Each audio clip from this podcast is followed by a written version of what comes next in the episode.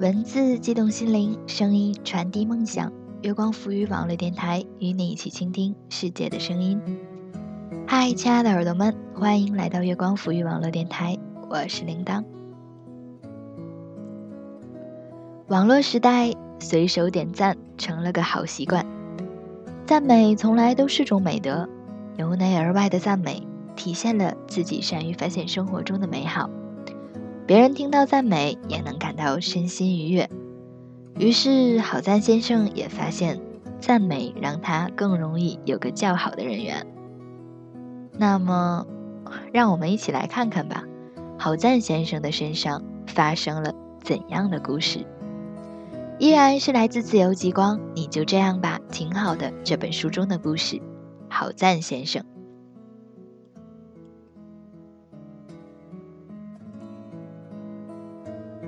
好赞！你今天的妆看上去眼睛好美，好赞！这条裙子真衬你，真的好漂亮，好赞！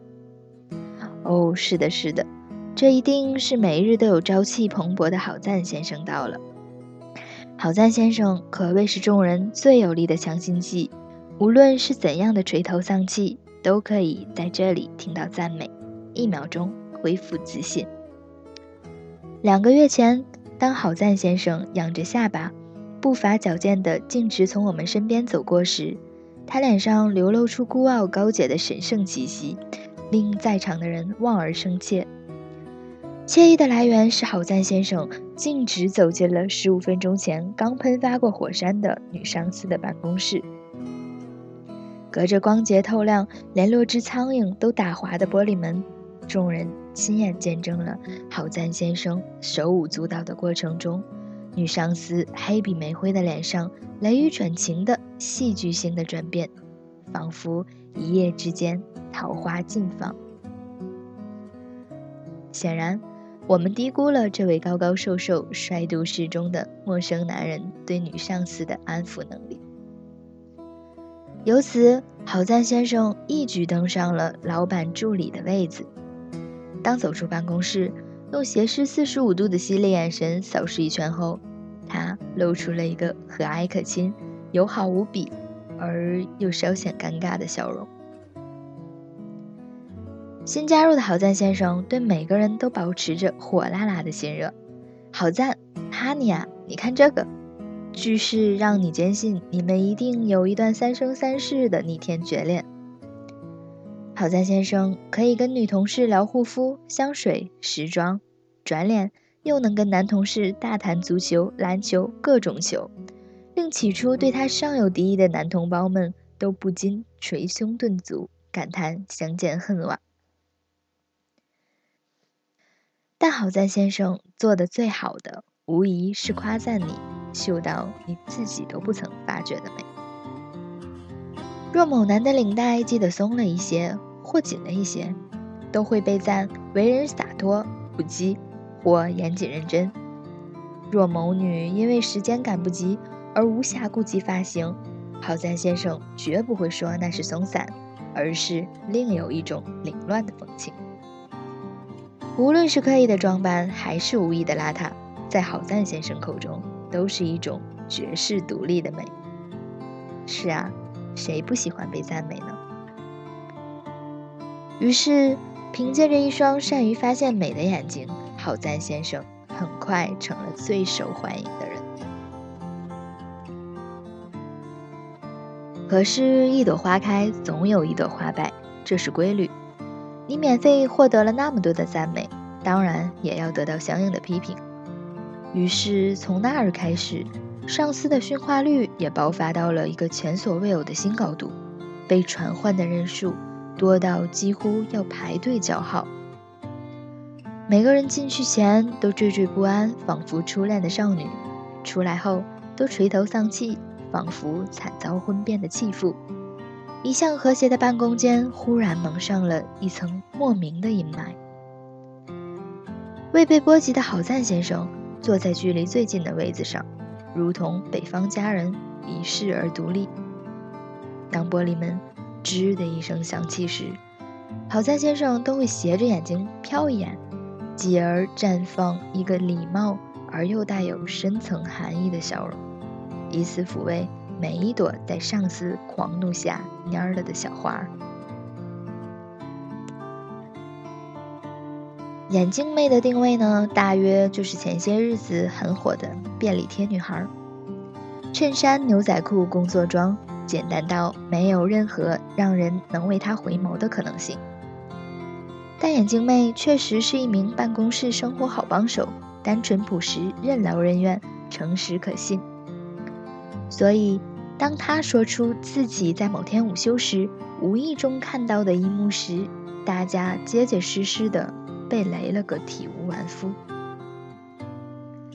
那天中午，眼镜妹走出大楼没多远，突然发现自己忘带手机了，连忙匆匆赶回办公室。此时正是午休时间，他看到好赞先生独自在空无一人的办公间，四下看看后，熟练地走到邻座女同事的桌前，拉开抽屉，拿出薄薄的一册日记，饶有兴趣地翻看起来。听到这里，上述那位女同事尖叫一声，那是她的日记本，承载着他对上司无休止压榨的所有怨怼。我们也顿时醒悟了，为何郝赞先生办事能力平平，却一直博得上司信任。事后，所有人都对自己的抽屉进行了秘密的清理活动，并加强了对郝赞先生的戒备。果然，从此大家被传唤去训话的频率越来越低，不久之后接近于零。不过，相对的，来自郝赞先生的赞美也少了许多。偶尔，他称赞谁几句，也带着那么明显的心不在焉。一次偶然的机会，四十有余的女上司感叹了一下自己青春不在的伤痛：“哪有？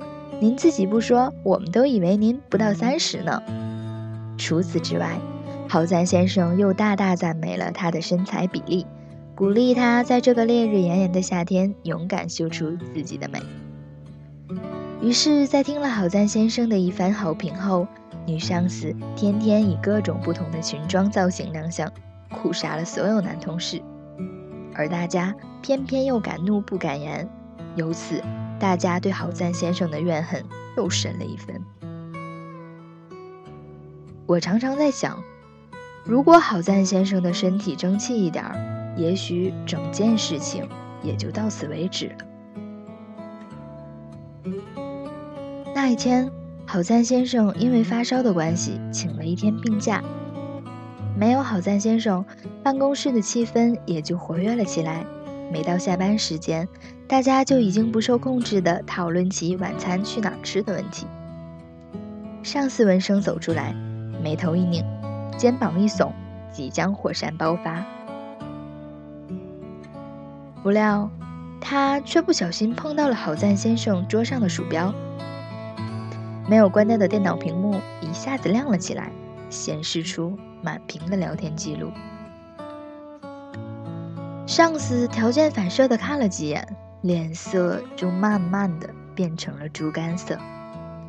那些聊天记录全部都是吐槽他如何尖酸刻薄、泼辣成性、穿衣浮夸、品味低下的。明知道自己大腿太粗、小腿太短，还要穿半身裙。嫉妒某某某肤白貌美，就故意在其做的文案里挑刺儿。第二天，侯赞先生没有出现，多请了半个月的事假。不久后，我就离开了，也不曾了解聊天记录事件的后续。一次在咖啡厅偶遇老同事，提起郝赞先生，同事一脸意味深长地看着我说。郝赞先生利用我们取悦了上司，同时也利用职务之便向竞争对手出卖了我们的客户资料，纸包不住火。这件事最终还是被上司知道，他对郝赞先生下了逐客令。最后知道真相的我，并没有掉下眼泪。有时我会想起浩赞先生，而这时的他，又不知道在哪个地方，风云再起。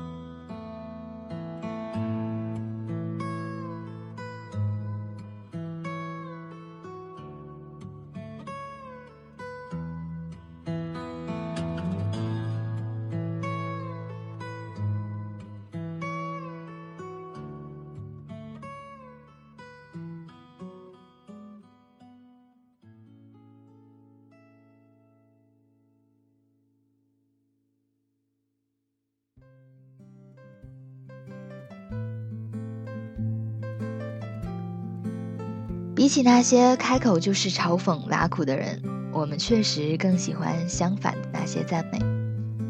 可这种赞美是真实的，充满善意的。如果是虚伪，虚伪这种东西，像是藏在黑暗里的石头，总要人事事小心，处处提防，碰一下很痛，摔一跤很惨。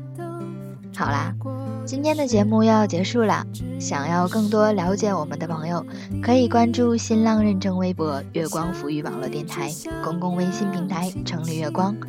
另外，我们的官网三 w 点 i moon i fm 点 com，欢迎您的到来。这里是月光抚育网络电台，我是铃铛，感谢您的聆听，我们下期节目再见。